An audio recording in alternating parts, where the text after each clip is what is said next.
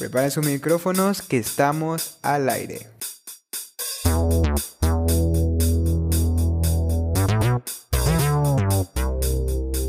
Bienvenidos a iNutrition, un podcast donde damos respuesta a las dudas, mitos y temas controversiales que engloban el mundo de la nutrición y la dietética. Bueno chicos, estamos una vez más en otro nuevo episodio de iNutrition. Nuevamente aquí junto a los chicos Juan Alejandro, Santiago. Saluden chicos, denos un saludo por acá. ¿Qué tal Alejo? Boris, ¿cómo está? Hola, espero que estén bien en este tercer episodio de iNutrition. Yo me presento también, soy Boris Esteban Reyes, otro chico que está estudiando, formándose en la nutrición, ya casi finalizando, pero tenemos a uno aquí que ya es prácticamente un nutricionista, así que Alejandro, felicidades nuevamente por ya estar ahí y Santiago y yo estamos apoyándote acá que también ya casi estamos por fuera. ah, muchas gracias, Boris. Bueno, y vamos a lo que vamos. Tenemos un nuevo episodio que es prácticamente eh, pues el tema más hablado aquí, por así decirlo. Netflix hace documentales, saca documentales eh, saca dos documentales sobre este tema, pero vamos a hablar no tanto sobre lo comercial, sino más bien sobre la salud. Respondamos a esta siguiente pregunta en este episodio, ¿qué es? ¿Te trae problemas a la salud adquirir una dieta vegetariana? Vamos a averiguarlo chicos. Por favor, introduzcanos a ese tema sobre lo que es el vegetarianismo y el veganismo. ¿Cuál, es la diferencia? ¿Qué es cada uno? Muchachos, deleítenos por favor. Bueno, el vegetarianismo se basa prácticamente en una alimentación que no incluye la carne. Ya Alejo nos va a introducir un poco más en los tipos de vegetarianismos y la diferencia más eh, con más rigor sobre vegetarianismo y veganismo. Bueno, entonces ciertamente ahí, o sea, no todas las personas siguen del mismo modo o practican del mismo modo el vegetarianismo. Hay diferentes matices y diferentes categorías vamos a nombrar a nivel general repito a nivel general porque realmente hay demasiadas subdivisiones y hay demasiadas formas de llevar eh, el vegetarianismo. Hay casi tantas formas de llevar el, vegetarianismo como vegetarianos. Entonces vamos a sintetizar en las más generales. Están los semi-vegetarianos que comen carne pero son más selectivos. Y muchas veces estos semi-vegetarianos comen pollo y pescado pero no comen carnes rojas. Los flexitarianos. O también se llaman flexitarianos. Están también los ovolacto-vegetarianos que no comen eh, carne, no comen pescado, no comen pollo, pero sí incluyen productos lácteos y huevos en su dieta. Está también otro tipo de vegetarianismo que está orientado hacia comer pescado, no comer ni pollo ni, ni, ni carnes rojas, pero sí incluir pescado. Y está el último que realmente eh, yo digo que no es un tipo de, vegetarianismo porque tiene otros motivos diferentes eh, para llevar ciertas conductas alimentarias que es el veganismo, que realmente es no consumir ningún producto de origen animal. Esto incluye tanto todas las proteínas de origen animal como pueden ser la carne, el huevo, el pescado, el pollo y hasta otros productos más específicos como la miel. Wow, impresionante. Bueno, razones. Ah, bueno, la razón específica por lo que ellos comen esto ya no es ni por salud, sino por un ámbito moral. O sea, ellos consideran que el sufrimiento animal no, no debe ser parte de una conducta alimentaria y por lo tanto deciden dejar de lado el consumo de cualquier producto animal. Interesante chicos, la verdad este tema, eh, bueno, como ven, no solo engloba la parte vegetariana, sino que la parte vegana y ya cuando ya hablamos de vegano ya es un poco más tanto moral, como lo dijiste lejos. Y por ese motivo, y hablando por la parte moral, nos vamos al otro extremo, que es las personas que son omnívoras, que sí consumimos tanto vegetales, verduras, frutas, pero también consumimos alimentos cárnicos que provienen de, origen animal. Entonces, hay que aclarar ciertamente que eso no es un tabú, ¿sí? O sea, no es que por ser vegano o vegetariano te vas a morir o vas a estar desnutrido, por así decirlo. La verdad es que no. Hay que aclarar esto a la audiencia y sí se puede tener una vida saludable siendo vegetariano o vegano, cualquiera de las dos, pero con ciertas condiciones. Porque ustedes saben chicos que si uno no se cuida, así seas omnívoro, te va a ir mal. Pero para antes de hablar sobre ese tema, voy a hacer un, pequeño preámbulo o resumen sobre lo que es y cómo se ha venido quitando el, el vegetarianismo a nivel del mundo y a nivel de Latinoamérica. Porque según el IBU, que es la, bueno, la Unión Internacional de Vegetarianos que hay en el mundo, es una muy reconocida, dice que varios estudios mencionaron que hay más de 600 vegetarianos en el mundo. Imagínate, eso ya es algo grande. Y un dato importante para las personas que nos escuchan acá en Colombia es que esta población acá en Colombia pertenece entre personas de 20 y 30 años, o sea que es una población muy joven y es la población que se nos viene.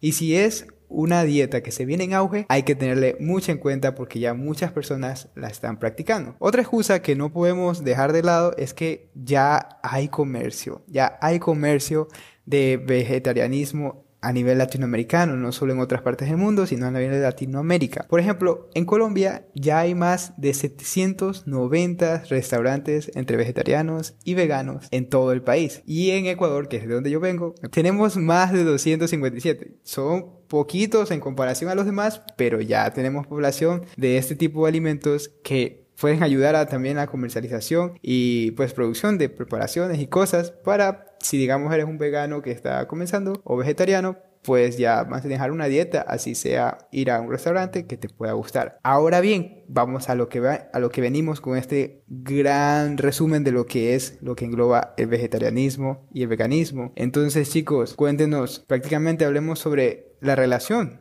sobre la salud en cuanto a este tema. Claro, eh, bueno, antes de empezar con este tema y antes de seguirlo avanzando, es como me, me parece pertinente eh, decir como los orígenes del veganismo. O sea, esto viene desde una cultura religiosa y entre las, entre las muchas razones que hay de, de, ser vegetariano y de ser vegano es la parte religiosa. Entonces viene desde el hinduismo, eh, desde el islamismo y, ciertas religiones desde hace muchísimo tiempo. Eso ha tenido auge últimamente, pero no es una cosa como la solución a todos los problemas. No, en realidad no es una es un tipo de alimentación, es una estrategia nutricional también que se utiliza y que tiene pues diversas razones, entre ellas está lo ético, lo moral, está lo religioso, está eh, lo ambientalista, la salud, etc y el que vamos a tocar sería el de la salud. Entonces, en este, en este momento sería la salud. Ciertamente el vegetarianismo y el veganismo no tienen una relación directa con algunos productos de origen animal. Ciertamente, al haber una, una menor eh, exposición como tal de ciertos alimentos que traen eh, ciertos nutrientes que predisponen al cuerpo a producir eh, kilomicrones, colesterol, LDL que tienen potencial aterogénico, pues se disminuye el riesgo de enfermedades cardiovasculares. Y pues si hay una alimentación rica en fibra, rica en, eh, en aceites vegetales, aceites cardioprotectores, por decirlo de alguna forma, se tiene una mejor salud. Hay una menor tasa de cánceres, tanto de colon, de estómago, de, de vejiga. Entonces hay menor, como una menor exposición y una menor, un menor riesgo, precisamente por eso. No quiere decir que una dieta omnívora sea eh, mala, no, realmente no lo es, realmente se lleva un eh, estado físico saludable por llevar una alimentación omnívora. Sin embargo, pues la opción vegetariana o vegana serviría también para llevar eh, un estilo de vida saludable y hábitos de alimentación. Sí, yo creo que acá lo, el mensaje que queremos transmitir es que una dieta vegetariana puede ser tan buena o tan mala como una dieta omnívora. O sea, la calidad de la dieta y las bondades o, o el daño que nos pueda causar una dieta no va a depender de si es vegetariana o es omnívora o es vegana o es semi-vegetariana o, o, es solo carne, etc. Acá lo que importa es tomar las decisiones correctas. Si bien epidemiológicamente hemos observado cierta reducción en, en enfermedades crónicas no transmisibles en pacientes con dietas vegetarianas comparados con dietas omnívoras, pues como todo en la ciencia, en estos estudios epidemiológicos en los que hacemos cortes de personas y medimos esas variables, hay muchos sesgos, ¿cierto? y el sesgo jamás se va a poder quitar de la investigación. Personalmente creo, creo y estoy seguro de que una alimentación con una cantidad mayor de vegetales y de frutas, que es por lo que generalmente podemos observar que una dieta vegetariana va a tener ciertos beneficios para la salud, en especial para la incidencia de enfermedades crónicas no transmisibles, pero tampoco es el hecho de que es que la carne es la mala, o eso no lo sabemos, ¿cierto? Últimamente la, bueno, no últimamente, más o menos en 2015, si no estoy mal, el OMS saca un comunicado diciendo que las carnes procesadas em, son cancerígenas y aumentan el riesgo de cáncer, de cáncer colorectal, que también está en estudio el, la carne roja normal, o sea, sin procesar, y que las buenas, entre comillas, o las que no aumentan la incidencia de, de, de cáncer serían las carnes blancas como el pollo y el pescado, pero todo tiene sus matices. Realmente tenemos que tener en cuenta dónde se hicieron estos estudios, cuáles son los patrones o, los o las variables confusoras que, que se pueden encontrar acá. Entonces, podemos básicamente decir que un factor confusor pueden ser las personas que optan por una, por una dieta vegetariana, eh, sus niveles socioeconómicos. Entonces, una persona, eh, pues generalmente, personas vegetarianas, pues no generalmente, epidemiológicamente se ha visto así, que las personas vegetarianas tienen un mayor nivel de ingresos, ¿cierto? Mientras que las personas, bueno, eh, que la media de las personas omnívoras. ¿Qué podemos observar acá? Que una persona vegetariana, al tener más ingresos, va a tener mayores eh, oportunidades o mayor acceso al sistema de salud y poder tener una atención oportuna, eh, consumir productos de mejor alimentación. Entonces, si comparamos, por ejemplo, en Estados Unidos, que la mayoría de partes nos dicen estos estudios, pues ¿Qué vemos acá? Que las personas que comen más carnes procesadas son las que comen mayoritariamente más hamburguesas o más de estos productos de comida chatarra. Y lo combinan con, con ultraprocesados, con, con azúcar en forma de gaseosa, refrescos o, o postres, helados. Entonces se va mezclando todo y esos factores confusores hacen demasiado difícil decir, no, la carne es la mala o no, los vegetales son la salvación, ¿cierto? Y acá viene pues la regla de la nutrición universal que debe haber un equilibrio en todo, ¿cierto? Ni mucho que queme al santo, ni poco que no lo alumbre. Entonces... Exactamente, o sea, sí. como la dieta vegetariana puede reducir la exposición al riesgo, puede reducir el riesgo a presentar ciertas enfermedades, también tiene otro, o sea, también tiene otro extremo y es el que puede haber deficiencias nutricionales si no se lleva una correcta, eh, una correcta alimentación. Tenemos deficiencia de vitamina D, deficiencia de ciertos aminoácidos, porque los productos, algunos productos vegetales, pues si no se combinan de manera correcta, no tiene o no contribuye, no contribuye correctamente la cantidad de aminoácidos que, que requeriría el cuerpo. Eh, ciertas vitaminas hidrosolubles, eh, como la vitamina B1, la tiamina y la, y la riboflavina, vendría vendría siendo esos nutrientes deficitarios en, el, en, una alimentación vegetariana. Entonces, son nutrientes que hay que ponerlos, eh, que hay que ponerle bastante atención al momento de realizar un plan de alimentación para una persona que requiere una alimentación o que quiere una alimentación vegetariana. Respecto a lo que dice Santi, eh, Harvard, en, su, pues, en una de sus múltiples eh, papers de divulgación científica, expone que los mayores nutrientes que, o no, los nutrientes que se cuentan en mayor riesgo de estar en niveles deficitarios en, esta, en estas poblaciones vegetarianas son el calcio, el hierro, la proteína y la vitamina B12. ¿Qué tal si hablamos un poquito de cada uno y damos unos tips para, para dónde encontrarlos o unas opciones para encontrarlos en, pues, para ofrecerle a los pacientes o a, o a nuestros oyentes vegetarianos. Me parece perfecto, es la pura verdad, porque hay que tener en cuenta que estas deficiencias se dan claramente porque hay la diferencia con la dieta omnívora a la dieta vegetariana que es el valor biológico o la cantidad de nutrientes que hay por alimento. Entonces, por lo general es muy difícil encontrar en otras dietas que no sean eh, omnívoras, por ejemplo los lácteos,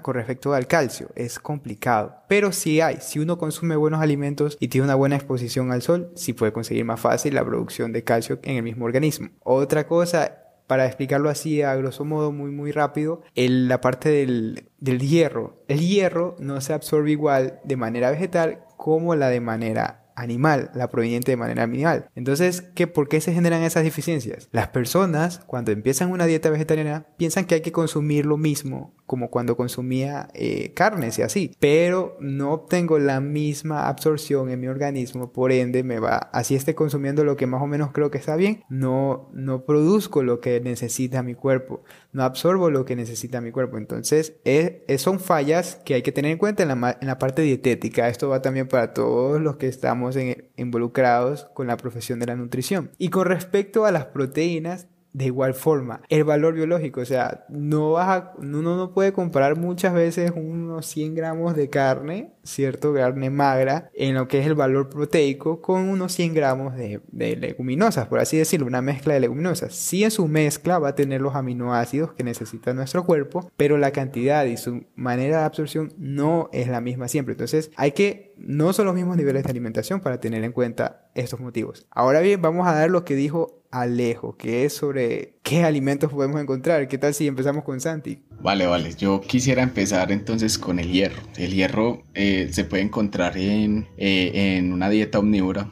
eh, en carnes rojas. Sería carne res magra, hígado y pues como tal en, en, ciertos, en ciertos alimentos vegetales que ya se encontraría como hierro no sería en frijoles, en, en, lentejas, en garbanzos, en todas las leguminosas. También en, en vegetales de hoja verde. Ok, también como lo dice Alejo, en en vegetales de hoja verde. Exactamente, aunque claramente muchas en estas leguminosas sí se encuentran un poquito en mayor cantidad. Yo quisiera tocar el área del calcio.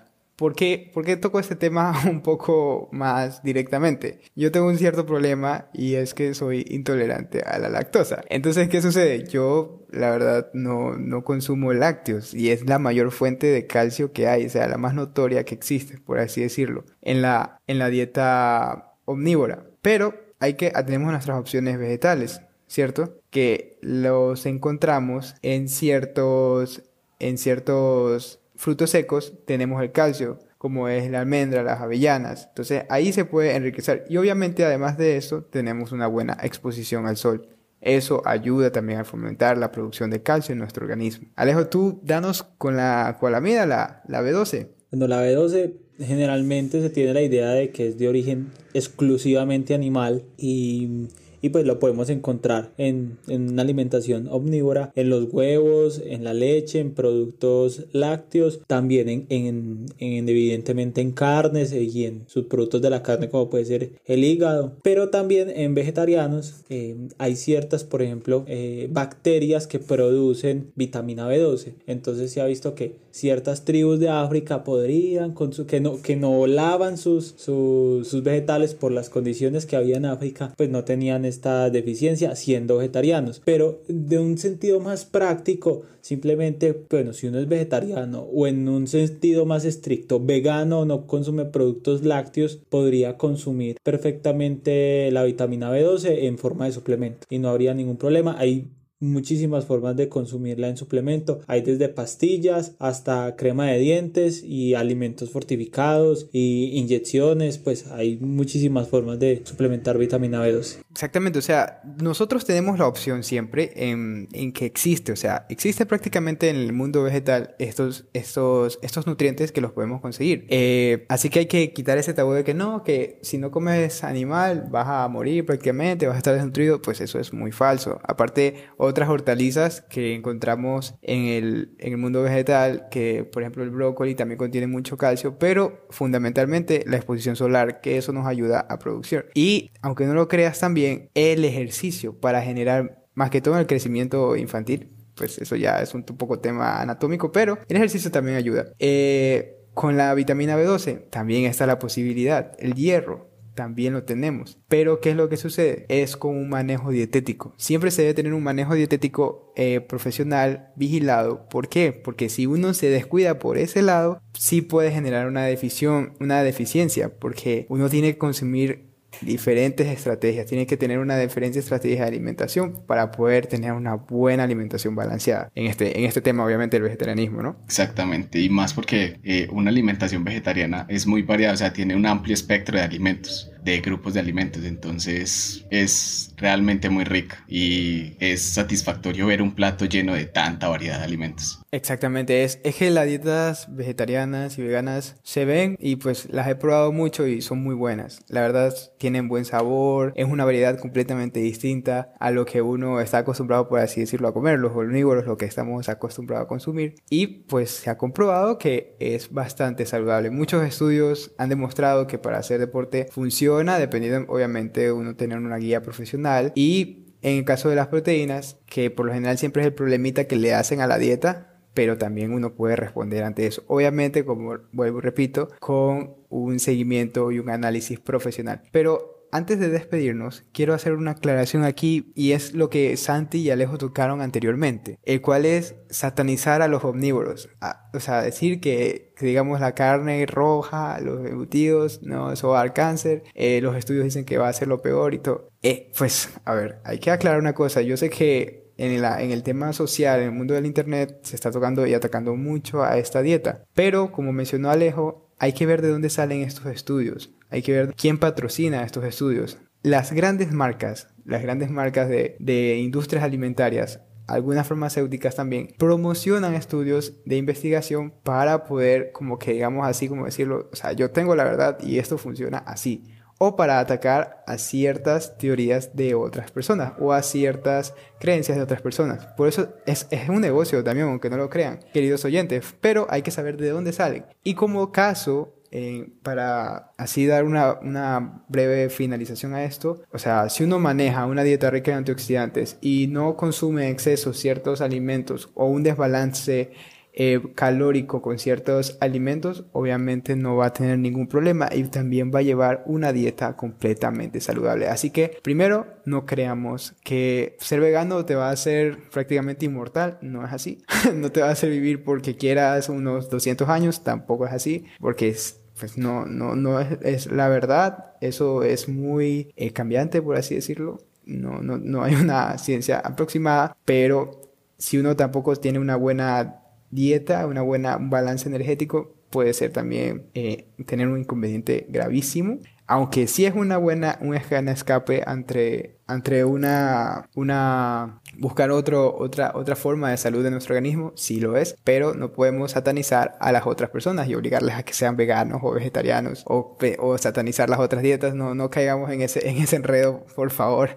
Y chicos, ¿ustedes quieren agregar algo para un consejo, alguna conclusión ante este tema que me parece lo mejor y súper genial que, que estemos tocándolo porque hay muchas dudas sobre esto, así que díganos, por favor. Sí, yo realmente creo que las dietas vegetarianas tienen muchas cosas eh, para enseñarle a los omnívoros y que debemos sacar lo mejor de cada una de, las cosas. Realmente los vegetarianos, eh, en términos generales, eh, prestan mucho cuidado a su, alimentación y puede ser un tema más interesante que los omnívoros de pronto son más, más relajados, pues omnívoros por, por, por categorizar, ¿cierto? Porque realmente la mayoría de las personas que comen carne no, no, pues no se identifican o no se categorizan ellos mismos con, con, esta... Con a la palabra A la palabra omnívoros, pero realmente el vegetarianismo tiene muchas cosas buenas por, por, por enseñarle a la mayoría de las personas y, y, no, no hay que satanizar ninguno de los dos bandos. Sí, exactamente. Exactamente, exactamente. Santi, ¿tienes algo de acotación? Claro, claro. La, o sea, digo que el, el único tipo de alimentación que se debería